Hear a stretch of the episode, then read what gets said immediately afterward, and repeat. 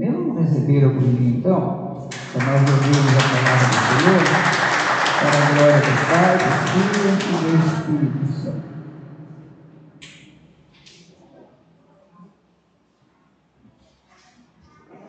Amém. Boa noite. Bom dia, igreja. Desculpa. Paz seja convosco, amém? É... Vamos, vamos primeiro começar hoje uma oração, né? E a gente começa na, na palavra. Amém? Feche seus olhos. Senhor, meu Deus, meu Pai, ante ti nós nos colocamos mais uma vez na tua presença. Senhor, meu Deus, meu Pai, nós nos colocamos mediante a tua presença, porque o Senhor é um Deus poderoso, porque o Senhor é um Deus bom. O Senhor é aquele, Pai, que através do teu Espírito tem nos guiado que através do teu Espírito tem nos ajudado, nos auxiliado. Senhor meu Deus, meu Pai, faz então a tua glória em nossas vidas. Fala, Senhor meu Deus, nos nossos corações, derrama da tua glória, nos ensina, Senhor meu Deus, que caminho trilhar.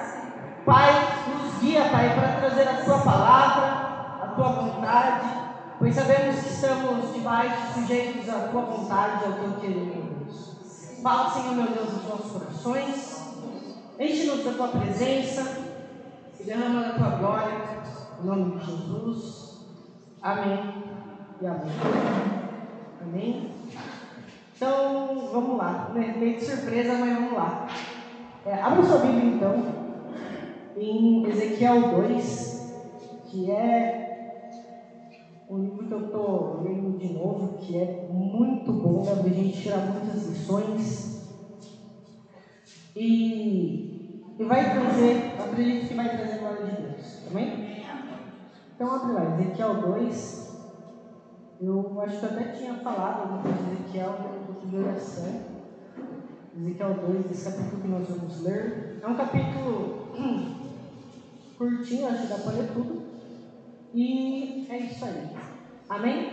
Pode ler? Ezequiel 2. Achou? Pode ir, espera um pouquinho, não tem problema.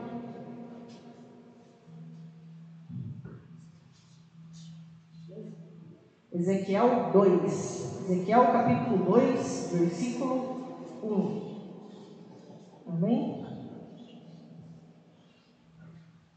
Pode ler? Diz assim. E, ele me disse, filho do homem, põe-te de pé sobre os teus pés, e eu falarei contigo. O Espírito entrou em mim quando ele falava comigo e me pôs sobre os meus pés para que eu ouvisse aquele que falava comigo. E ele me disse, filho do homem, eu te envio aos filhos de Israel a uma nação rebelde que se rebelou contra mim. Eles e seus pais têm transgredido contra mim até o dia de hoje, porque eles são filhos imprudentes e duros de coração. E eu te envio a eles, e tu lhes dirás: Assim diz o Senhor Deus. Eles quer ouçam ou deixem de ouvir, porque eles não são casa rebelde, porque eles são uma casa rebelde. Mesmo assim, hão de saber que houve profecia entre eles. E tu, filho do homem, não os temas, nem temas as tuas palavras. Ainda que as sarças e espinhos estejam contigo, e habites entre escorpiões, não temas as suas palavras, nem assuste os teus com os seus olhares. Embora seja uma casa rebelde, e tu lhe falarás as minhas palavras, quer eles ouçam ou quer deixem de ouvir, pois são muito rebeldes. Mas tu, filho do homem, ouve o que eu digo. Não sejas rebelde como a casa rebelde. Abre a tua boca e come o que eu te dou.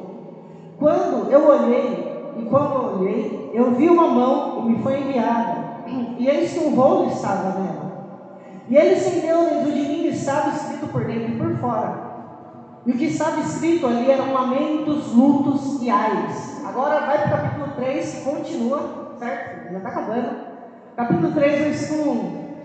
E além disso, ele me disse: Filho do homem, come o que tu encontrares, come esse rolo, e vai falar à casa de Israel. Então eu abri a minha boca, e assim ele me fez comer o bolo. E ele me disse: Filho do homem, dá de comer ao teu ventre, enche as tuas entranhas com este rolo que te dou. Então eu comi, e era minha boca como mel doce. Amém? Ou doçura como mel. Certo? Depende aí da versão. Certo? Ezequiel, vamos trazer o contexto então da história, certo? Que o texto, seu contexto não é legal. Né?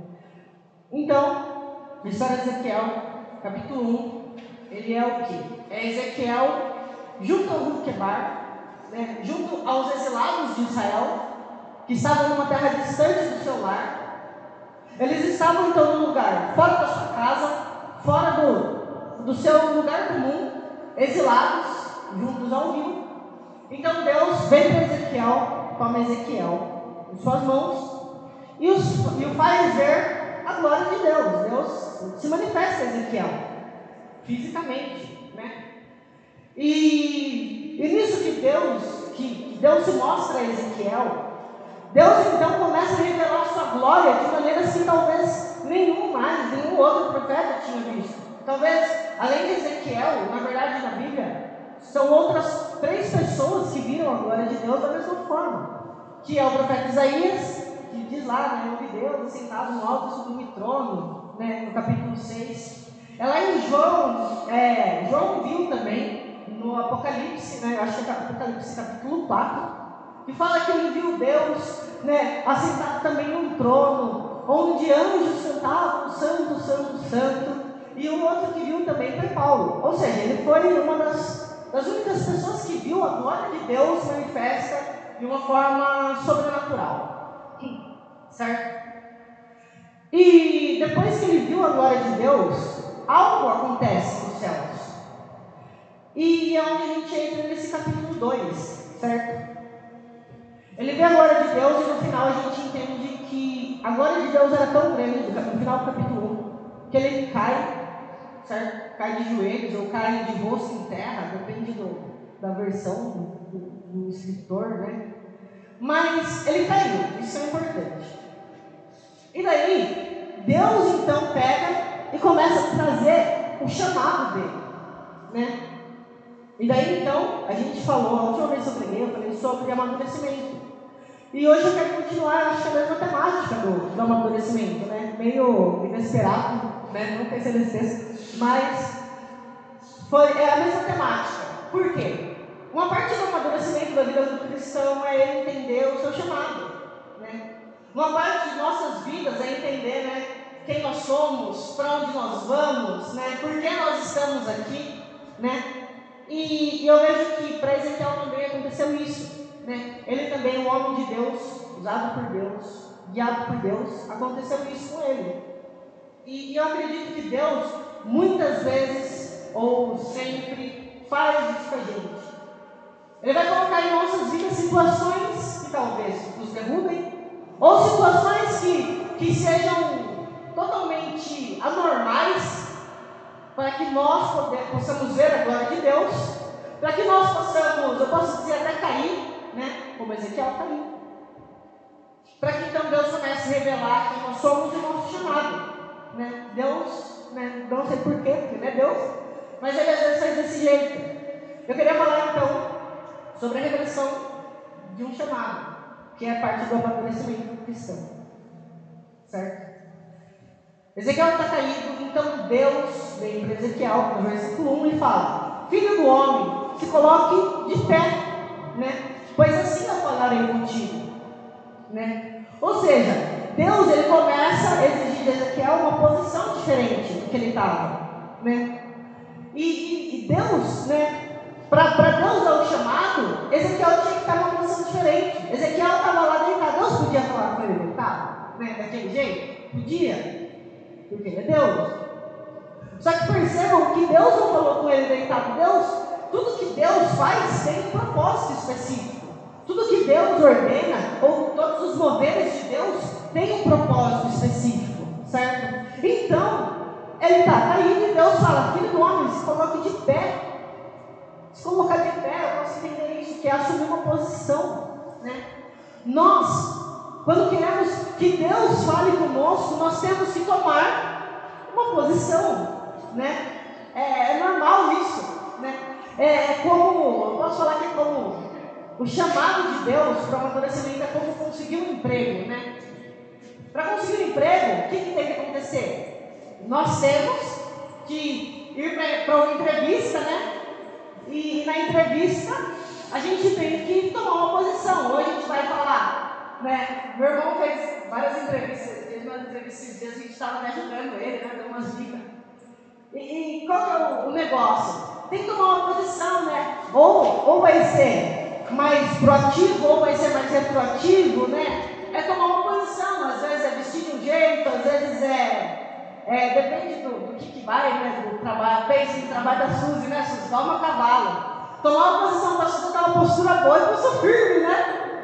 Imagina, se for eu, eu nunca consigo, por quê? Porque eu não tenho a posição que talvez a Suzy tenha, então eu pulso firme e, né, eu acredito que tem que ter a postura certa para ir, senão você cai do lado, né, feio, né?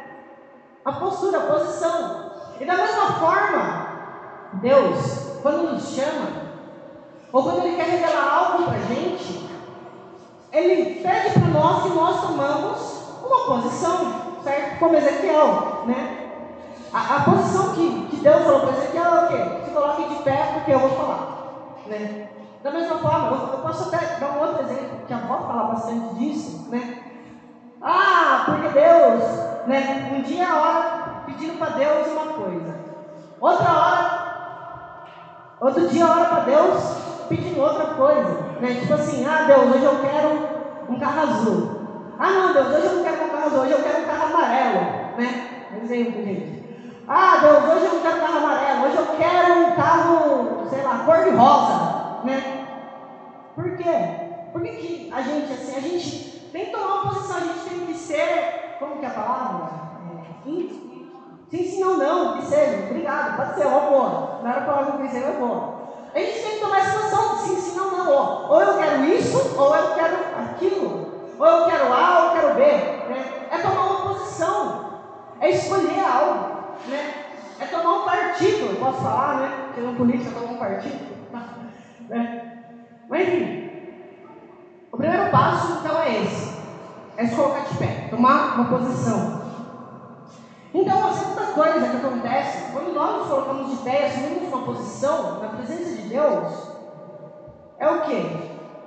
É o versículo 2: O Espírito entrou em mim. Quando nós tomamos uma posição, o Espírito começa a se mover. A gente não vai mais pelas nossas forças. Mas é o que? Mas é o Espírito que começa a fazer as coisas agirem. Assim como em Ezequiel 1, Ezequiel 1 é sensacional. Eu, se eu tivesse umas três horas eu sobre ele, que dá para falar muita coisa. Mas não tem três horas, então vamos ficar no dois, né? E Ezequiel 1 fala o quê? Que o Espírito se movia nas rodas. Né? E daí você pensa, meu, o Espírito se movendo nas rodas, que que né? Que talvez nada a ver, eu falaria nada a ver, que nada a ver, né? Que coisa de louco. Mas por que o Espírito se movendo nas obras? É o Espírito trazendo movimento para alguma coisa que estava para acontecer. E da mesma forma, quando o Espírito entra em nós, algo começa a acontecer, algo começa a se mover, né? Seja nos nossos corações, seja talvez ao nosso redor, seja no nosso corpo, algo começa a se mover. E para Ezequiel, o que aconteceu? Quando o Espírito entra nele, o Espírito começa a falar com ele. E não é ele, pelas próprias forças, que talvez consegue se colocar de pé, mas diz aqui: o Espírito pôs, me pôs sobre os meus pés. Ele talvez até queria ficar de pé, mas talvez, né, igual Paulo, bem que eu quero fazer, eu não faço, mas que eu não quero, eu faço. Ele às vezes até tentava tomar uma posição, mas talvez a glória de Deus era tão grande que ele não aguentava. Né?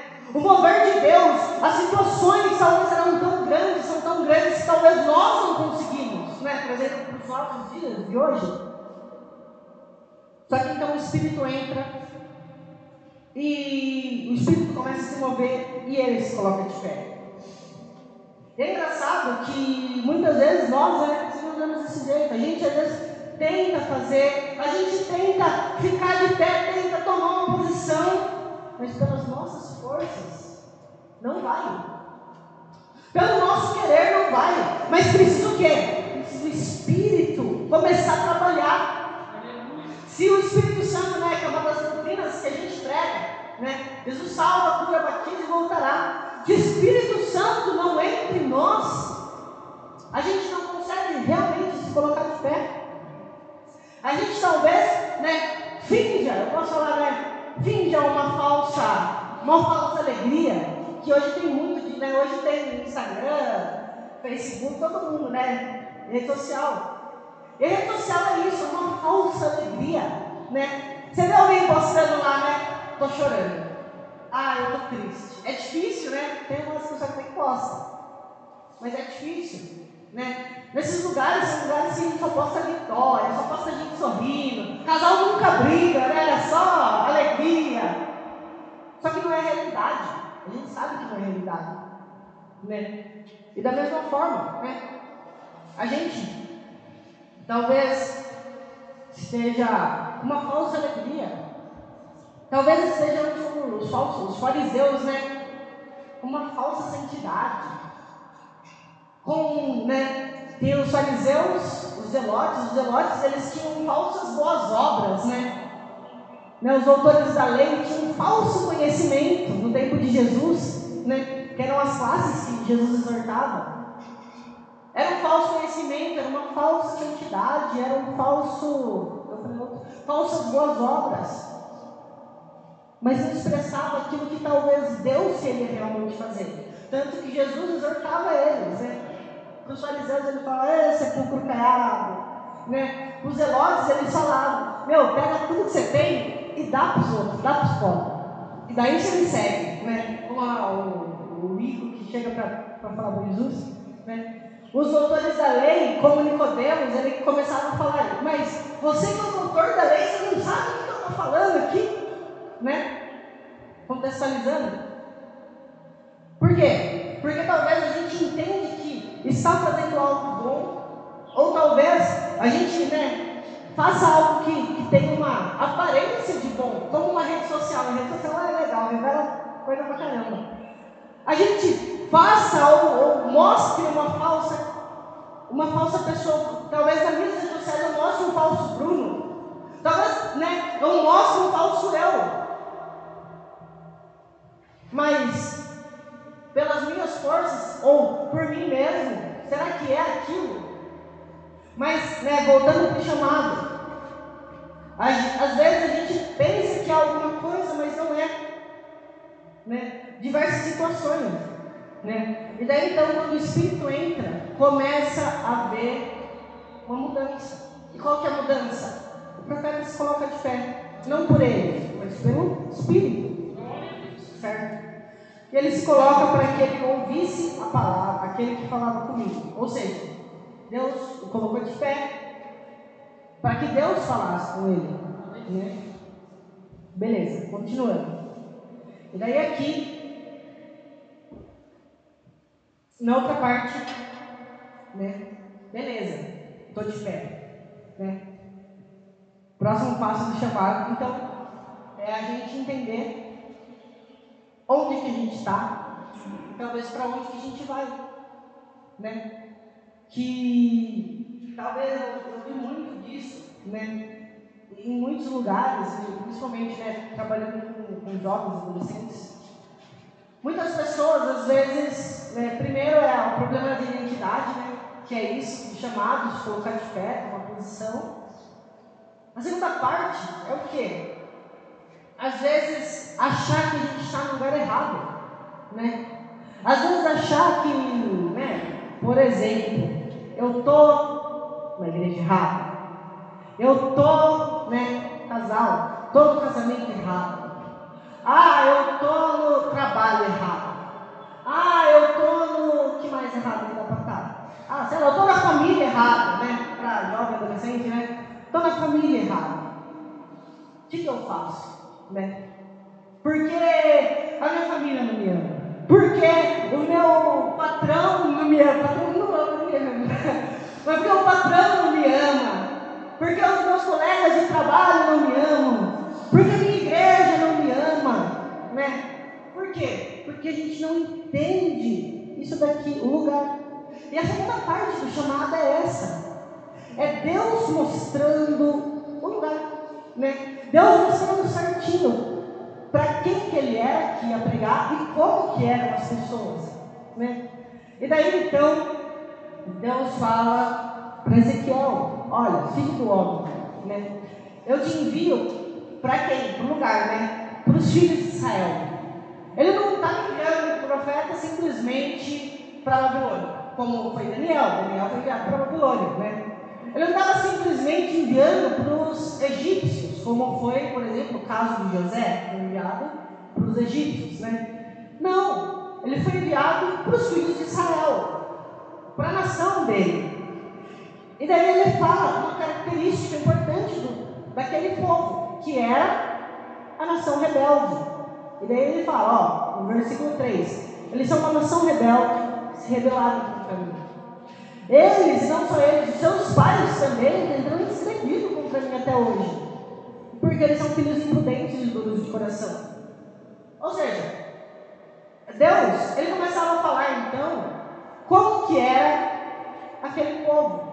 E daí a gente se pergunta, né, nossa, mas por que, que Deus está falando isso? Por que, que Deus precisa falar o povo que ele ia pregar? Por que, que Deus precisava falar que o povo era assim? Por que, que eu preciso ver algumas coisas acontecendo em casa que eu não queria ver? Por que, que na igreja talvez eu veja algumas situações que, que, que eu não precisava ver? Por que, coisas erradas que talvez eu não posso nem ajudar? Por quê? Por quê? Por quê? Né? A gente faz essas perguntas. Por quê? Por que, que eu estou na minha casa e está acontecendo isso e aquilo, e meu marido é assim, e minha mulher é assim, e meu filho é assim, por quê? Deus, por quê? Por quê? Ó vida, ó céus, né? E daí Deus fala, daí eu, na verdade, eu, eu trago esse entendimento. Deus começa a revelar então para ele como que era o povo, por quê? Porque assim ele ia estar preparado. Porque uma coisa é você ir preparado para um lugar. Uma coisa é você ir para um lugar sabendo como que vai ser.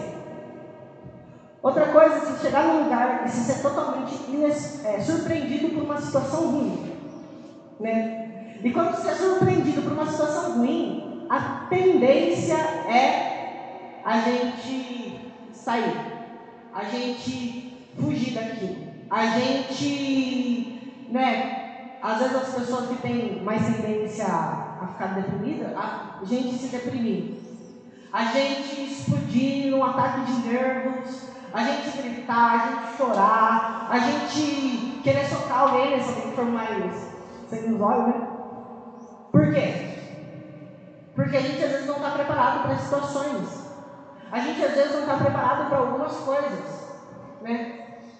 Só que aqui não, aqui Deus prepara o profeta para o que ia acontecer. Né? Por quê? Né? A gente, todo mundo aqui é inteligente. Imagina, eu vou falar para vocês, olha, a gente, por exemplo, se eu falo para vocês, a gente vai tudo para a praia amanhã, né? Querer ir para praia. Eu vai tudo para a praia amanhã e todo mundo leva roupa de praia, que vai ser, ó, legal. É uma coisa. Se de repente eu falo assim, todo mundo se arruma que a gente vai sair amanhã, não sei para onde. A gente chega na praia e não tem roupa de praia. E aí? Né? Complicado, né? E da mesma forma, com todas as situações da nossa vida. A gente às vezes começa a se preparar para algo, ou às vezes a gente não se prepara para nada, né? Tem discussão também. E a gente é frustrado. Ir para praia sem roupa de praia é frustrante. Eu já fui comprar sem toalha, é horrível. Né? Se querer secar depois não dá. Né? E, e é a mesma coisa nas nossas vidas, com tudo. Deus, então, Ele nos permite se preparar. Deus nos permite se preparar. E é, eu acredito que todas as situações que acontecem, tudo aquilo que a gente vê, tudo aquilo que a gente ouve, tudo aquilo que, a gente percebe, é Deus dando sinais para a gente de o que a gente vai enfrentar. Eu posso falar né, outra coisa também, né? Ou do que a gente vai enfrentar, ou do que a gente vai receber, né? Por exemplo, Deus, no capítulo 1, dá sinais da glória dele futura. Né? Eu quero um dia, eu por causa de ler esses textos, de talvez entender um pouco, eu quero um dia talvez chegar na glória, né, nos céus e ver Deus sentado no alto sublime trono, né? Com quatro serafins andando santo, santo, santo, e cada um com um rosto de leão, um rosto de homem, um rosto de águia, um rosto de boi. Né? Por quê? Porque aos vislumbres e a preparação de Deus que Deus tem feito para nós, para aquilo, né? Ou né, lá em Apocalipse, ah, então, né, não haverá mais choro, não haverá mais lágrimas, né? Não haverá mais luz, porque o próprio Deus será nossa luz. É o quê? É preparação para a gente, bom vai vir, né? Só que aqui, diferente, né? De Apocalipse, Deus prepara para o ruim, né? Preparar para a praia preparar para algo bom. Imagina agora falar para vocês, ó, se prepare que a gente vai para, sei lá, vai lá para Cracolândia evangelizar tudo. Vai lá pro. Nossa, vai lá para o prostíbulo evangelizar as prostitutas. Imagina, é diferente, né? São preparações diferentes aí. Entendeu? Entendeu? Faz sentido? Faz sentido? Certo? Entendeu? Beleza. E daí Deus começa a descrever toda a, a nação como que eles eram, e Deus deixa muito enfatizado. Ele fala aqui, ó, umas três vezes, que a nação era o quê? Era uma nação dura, de coração, era uma nação imprudente, né? E, e daí, só que Deus, ele não deixa assim. Deus, ele pega e começa a preparar. Ezequiel para aquilo. Deus, né? Diferente de eu chamar vocês para praia, que fala assim, ó, só se prepara para ir para a praia, Deus não. Deus já fala assim, ó, se prepara e eu vou dar as ferramentas para você. E daí aqui no caso, Deus fala para Ezequiel, no versículo 6, filho do homem, não tema. Não tema as suas palavras. Né? E daí ele fala, ainda que sarças e espinhos sejam contigo e habitem escorpiões entre ti, não tema as suas palavras. Né? E aqui sarças e espinho significa, se a gente for pensar na vida em si, né? É um lugar que, que você, você lança semente na parábola que você lembra, você lembra dessa parábola? Vai, o saco cai a semente em sarça e espinho. São lugares que não, não prospera a semente. E Deus, ele fala assim, olha, você vai para aquele lugar, mas você não precisa ficar com medo. Lá vai ser um lugar que tudo que você falar não vai prosperar. Né? Sarça e espinho é isso. É um lugar que não prospera. É um lugar que você fala, fala, fala, né? E não dá resultado, não dá fruto, né? E daí, e ele fala, e ainda que habite contigo escorpiões, né? Escorpião, imagina, é um bicho peçonhento, né? Jesus até diverte, né? Depois que vem o Santo, ah, você vai ser picado pelos venenos, pelo escorpião, ele não vai te matar. E aqui eu, eu acredito que é a mesma coisa. Vai ser uma nação que ia falar coisas contra ele, contra o profeta para matar, e mesmo assim ele não ia morrer, porque Deus fala: não temos os escorpiões, não temos as sarças, não temos os espinhos, né? não se assuste com os seus olhares, né? é legal? Né? Não se assuste com os seus olhares, da mesma forma nós, nas nossas casas, na igreja, no trabalho. Muitas vezes nós se encontramos em lugares assim. A gente às vezes fala e fala, fala. E é como se você estivesse lançando a semente num lugar que não produz. Né? Por que isso? Porque, por que isso? Falar por que depois, né? Por que isso? Ainda que Deus nos coloque talvez em lugares com escorpião, com escorpiões, né? Deus ainda está com a gente. Deus ainda está nos guiando. Quem nos coloca em lugares de Deus? Né? Ainda que os olhares sejam assustadores. É Deus que está com a gente. É Deus que nos guia. Né? E, e da mesma forma, para nós, né? em todos esses aspectos que eu falei, eu posso podia até talvez trazer mais aspectos, mas é, é isso que Deus está prometendo para nós, é isso que é assim que a gente vê o nosso chamado. Né? Jesus disse que no mundo tereis aflições, e por meu nome sereis perseguidos, caluniados e injuriados. E aqui Ezequiel passa pela mesma coisa. Por isso que eu posso falar que o chamado que Jesus dá para nós talvez se assemelhe muito com o chamado de Ezequiel. Porque muitas vezes nós não vamos simplesmente a lugares bons. Não é sempre que a gente pode estar indo a lugares, né, talvez plenos e gloriosos, talvez, não posso dizer assim. Mas às vezes estamos em lugares assim, onde a gente é, lança palavras e não frutifica, onde existem escorpiões prontos para sempre, né, a ferroar e talvez até a comece a vir o, veneno, comece a dar efeito, né, tipo Paulo, Paulo foi picado por uma cobra, né, por uma cobra. E daí, Paulo foi picado pela cobra, ele sente o efeito, ele está lá ruim, agonizando no barco, né? E daí, de repente, ele é curado, ele não morre. E da mesma forma, talvez nós sentimos o veneno de tudo aquilo que, que vem contra nós, e nós não vamos morrer.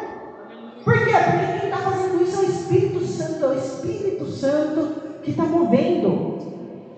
E daí, as palavras que talvez vinham contra o profeta, os olhares, que, né, olhares maldosos, olhares de, não sei, olhares de inveja, olhares de desconfiança, todos contra eles, e mesmo assim, Deus estava falando: não tenha medo. Quando nós entendemos o nosso chamado, né, igual eu falei da última vez, pode bater, pode sofrer, pode acontecer o que for, mas Deus fala: não tenha medo. Né? Eu posso até citar, eu estava falando, nossa, falei muito disso com a voz esses dias, com o Boa também, sobre chamado. E, e daí ela conta vários testemunhos que na, na igreja, sede, né, onde ela ia, tinha uma irmãzinha que perseguia ela, e fala, mentia para ela, é, mentia para ela não, mentia para o pastor, falando que ela estava orando contra o pastor, né? Essa é a mesma história, né? E que ela estava orando contra o pastor. E, e mesmo assim, olha que eu, eu pego isso né, como exemplo, para mim, se pudesse colocar para ela, enquanto eu veio lá nos Heróis da né, no, na galeria. E, e o que? Foram perseguidos, foram caluniados, injuriados, e ela estava falando, quando ela estava falando assim, né, em lágrimas até com a gente, quantas vezes eu sofri essas coisas. E daí eu chegava em casa depois, ou até mesmo no caminho, para ir para a igreja ou para ir para casa. Deus estava falando comigo, mas você está lá por mim você está lá por eles? Né? É exemplo, né? Que exemplo? Às vezes a gente, né, chega os escorpião para picar, a gente quer fugir. Chega os olhares altivos, a gente quer se desviar. E não, não é assim. É não temer é ficar forte, é persistir. Se Deus, se Jesus não persistisse na cruz, na via dolorosa, mesmo sendo chicoteado, mesmo sangrando, mesmo perdendo o sangue, perdendo carne por nós, nós não estaríamos aqui. Jesus persistiu. Né? Todos os heróis da fé que passaram, né? que, que seguiram um caminho de luta, né? Tem até um livro que chama Heróis da Fé, se quiserem ler. É legal, é sensacional. Que fala disso, que fala de homens que às vezes foram perseguidos por falar de Cristo. Homens que foram perseguidos por amor a Deus. E persistiram, e por causa disso, o Evangelho chegou até aqui nós hoje. Né? E continuando, né? E daí Deus fala, né? Tu falarás as minhas palavras, quer eles ouçam ou deixem de ouvir, né? E daí ele exorta até o profeta, mas tu, filho do homem, filho do homem, não seja como eles. Não abra a tua boca, é, abre a tua boca e aceita o que eu te dou. E daí eu posso fazer até uma exortação para nós aqui hoje, né? Deus, ele fala, ele exorta para não ser como essas pessoas. Talvez a gente saiba onde a gente está, né? Está no meio dos olhares altivos, a gente às vezes está no meio dos escorpiões, a gente às vezes está no meio do povo rebelde, a gente às vezes está no meio de lugares que, de, de pessoas né, como Isaías, né? Lembra Isaías? Deus, eu tô, eu sou, eu tenho um puro lábio, estou cercado de pessoas que têm um puro lábio. E daí Deus vem e fala o que é para Isaías? Deus vem toca a boca de Isaías Satanás, né? E purifica ele, né? Isaías também estava cercado, e daí Deus fala que, olha, mas não seja como eles, né? Deus fala para nós, talvez nós estejamos cercados por situações assim. Deus ainda fala, não seja desse jeito. Se você vê acontecendo isso, não precisa falar também. Entendeu? Não seja desse jeito. Você vê olhares altivos, não seja desse jeito. Você vê um povo de coração rebelde, não seja desse jeito. Se você vê, né, a, a fofoca acontecendo, não seja desse jeito. Se você vê o mal acontecendo, não seja desse jeito. Se te fizerem o mal, não seja desse jeito. É Deus trazendo isso para todos nós. É parte do chamado, parte do chamado de Deus é não ser desse jeito. Né? É, é, é separação. Isso daqui para mim é que é separação, santidade. Né? Sei, capricho, entendeu? Continuando. Né? Continuando. Eu já estou quase bom. Daí depois dessa exortação que Deus dá, ele fala, abre a boca, come do que te dou, e eu vou ler tudo aqui certinho. Né? Então, eu vi uma mão e foi um livro, estava estendido um livro, e nesse livro estava escrito por fora e por dentro lamentos, lutos e ares. E daí Deus disse: come desse, come desse bolo. Então eu abri a boca, né? E Deus disse: dá de comer né? Eu, e quando eu entendo assim, tipo, dá de comer ao, ao teu ventre, eu posso entender que, tipo assim, talvez a é minha interpretação, talvez outras pessoas interpretem de outros jeitos, mas talvez é tipo isso. Eu sei, né? O profeta abrindo a boca, a, né, sem saber que talvez ia comer, talvez o profeta na mente dele estava pensando, ah, agora eu vou falar, tudo isso está escrito, mas não. Ele abre a boca, e Deus, pá, come, entendeu? Tipo uma mãe dando comida pro filho, sabe? Já viu essa história aí? Que não quer comer, tá? Enfia na boca do filho, né? E daí, Deus estava virando e falando assim: come. Então, eu comi, e era na minha boca, doce como mel. Né? E daí, que quer dizer isso pra gente, né? Estranho, né? Um povo, imagina, chegar assim com a Bíblia, virar assim, come. Ia ser estranho, né? Chegasse alguém assim para você, não ia ser estranho? Pega uma página assim do livro, come. Ia ser estranho, né? Ia achar mais estranho. E daí, Deus fazendo isso para Ezequiel, o que quer dizer? Quer dizer o quê? Que talvez tudo que ele ia passar, tudo que tinha para receber, não ia ser coisa boa. Nossa, que difícil, né, de, de escutar essas coisas. Né? A gente ouve muito por aí né, em igrejas que talvez não sejam totalmente ligadas a Deus. Né? Muito que, ah, você dá uma oferta de tanto e Deus multiplica dois tanto. Né? Ah, você. Enfim, né? Vocês já ouviram falar essas coisas, né? E será que está na Bíblia isso? Né? Ah, não, vem para minha igreja, que aqui na minha igreja vai só alegria. Vem para cá que aqui ó, é multidão de bênção. Né? Ah, porque na minha casa? Nossa, eu escutei ontem, né? Tinha uma mulher brigando com uma amante né, no carro, gritando no meio da rua, no celular com o amante dela. Tá? Deu para entender que é o amante dela. Né?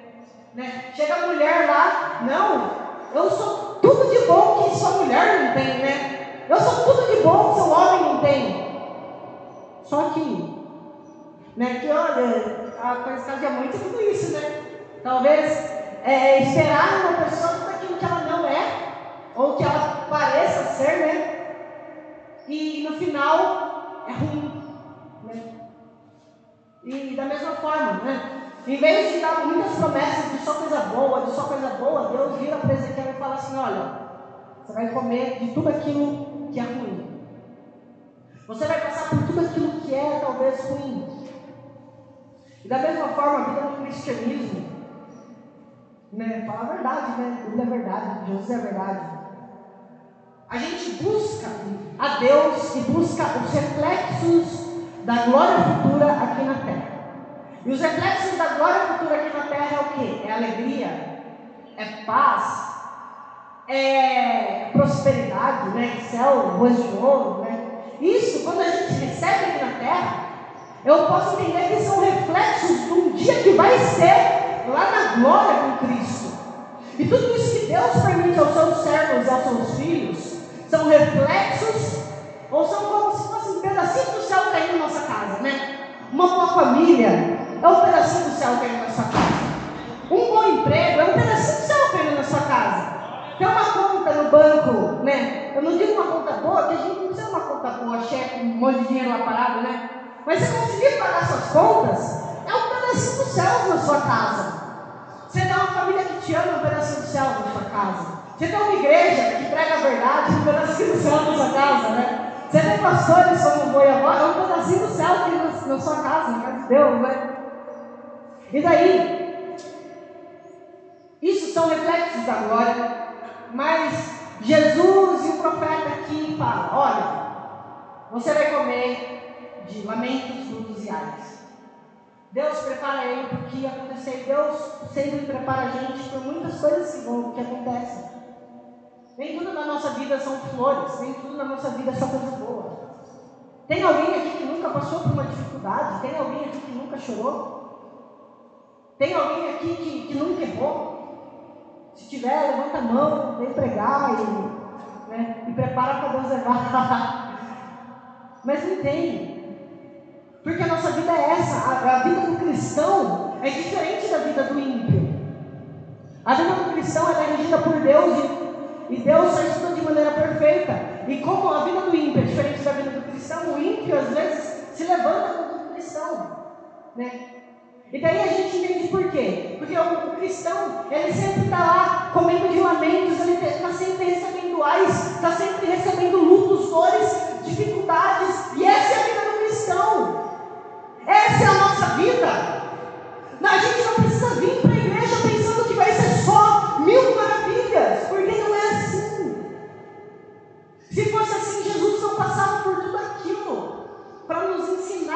que era que devia ser. A vida do cristão é sacrifício. A nossa vida é orar por aqueles que talvez nem mereçam. Né? Não que a gente seja digno de falar que uma pessoa merece ou não, mas eles entenderam, né? Orar por aquele que talvez seja sem opção, sem solução. Orar por aqueles que nos perseguem. Essa é a vida do cristão. É dor. Só que eu quero trazer a melhor palavra. A melhor palavra e o final de tudo isso é o quê? É que não vai ser só dor. Não vai ser só dificuldades. Mas é o que? É o final. Porque o que importa é o final. Né? Os meios, eles vão definir os finais. Né? Tem gente que fala, né? Todo mundo achou aquela frase, né? Ah, tem gente que faz tudo para chegar no final, para ter tudo, né?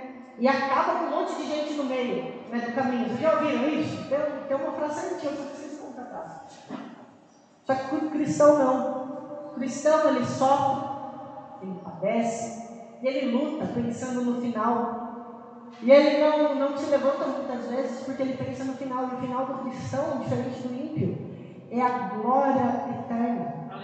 O final do cristão é esse aqui, é a boca doce como mel. É algo bom. Independente de todas as lutas, de todas as dores, o nosso final é algo bom. Né? Isso prova para mim que todas as vezes que Ezequiel foi perseguido foi pelo bem. Que todas as vezes que Jesus tomou uma chibatada foi pelo bem. Que todas as vezes que algum herói da fé morreu foi pelo bem. Que todas as vezes que a minha avó talvez chorou por essa igreja, chorou por mim, chorou por você, chorou por todos aqueles que já passaram na vida dela, foi pelo bem. E todas as vezes então que nós também fazemos isso, todas as vezes que nós padecermos por alguém, que nós por alguém, será pelo bem. E vai ser a recompensa no final, vai ter a recompensa no final. A recompensa no final não é o mal também como o ímpio. O ímpio faz um processo contrário. O ímpio quer todo mel aqui nessa vida, só que ele não sabe do que espera no futuro. Né? É lamento em luto, porque ele está na morte eterna, chorando eternamente, né? E o final do cristão não, é doce como mel, ruas de ouro, a paz que excede todo entendimento, né? A luz do sol que não precisa mais porque tem a luz de Deus. Esse é o nosso final. E essas são as características do nosso chamado. Né? Queria trazer esse dom para a gente nessa noite. Se coloque de pé. Amém? Nosso chamado, então, só lembrando, Deus nos chama a tomar uma posição. Deus, é, o Espírito Santo começa a se mover, certo? Deus nos mostra o lugar que nós vamos estar. Deus nos mostra para quem, quem vai estar nesse lugar conosco. E Deus nos prepara para tudo que vai acontecer. E Deus nos dá de comer talvez um fruto amargo, né? Santa Ceia, né? o original lá, eles comiam um fruto amargo. Só que o final do cristão é sempre esse. O final do cristão é então sempre doce como mel. O final do cristão é sempre bom. Com Deus o fim é melhor do que o começo. Amém? Por isso, vamos fechar os nossos olhos. Vamos pedir para que Deus possa nos amadurecer para recebermos o nosso chamado. Não só recebermos, mas cumprirmos. Amém?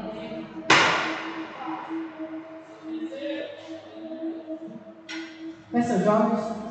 Senhor meu Deus, meu Pai, aqui nós nos colocamos mais uma vez, então, Deus, para te pedir, Senhor, em nome de Jesus, venha fazer a tua glória, venha derramar da tua presença, venha, Senhor Jesus, manifestar o teu poder de sobremaneira nesse lugar. Deus, venha, Pai, moldar em nós o que quer. Venha, Senhor meu Deus, nos amadurecer, nos preparar para o teu chamado, nos preparar para aquilo que o Senhor tem feito para nós. Nos dar, Senhor meu Deus, a tua porção, nos dar, Senhor meu Deus, a tua glória, nos dar, Senhor meu Deus, de, de pedaços dos céus aqui na terra, mas, Pai, que possamos, Pai, ser preparados para que o Senhor tem nos preparado para passar. Pai, que possamos, Pai, resistir a Deus, a tudo que o Senhor quer que nós estamos.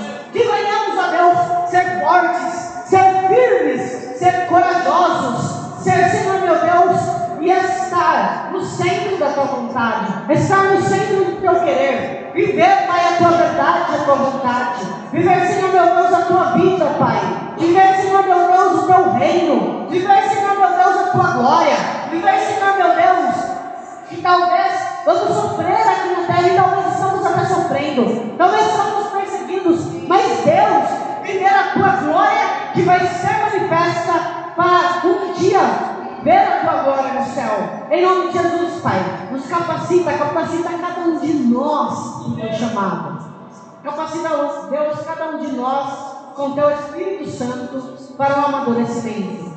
Capacita, Senhor meu Deus, cada um de nós para a tua glória.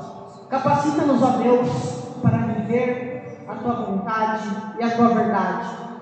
Deus continua confirmando esta palavra em cada coração.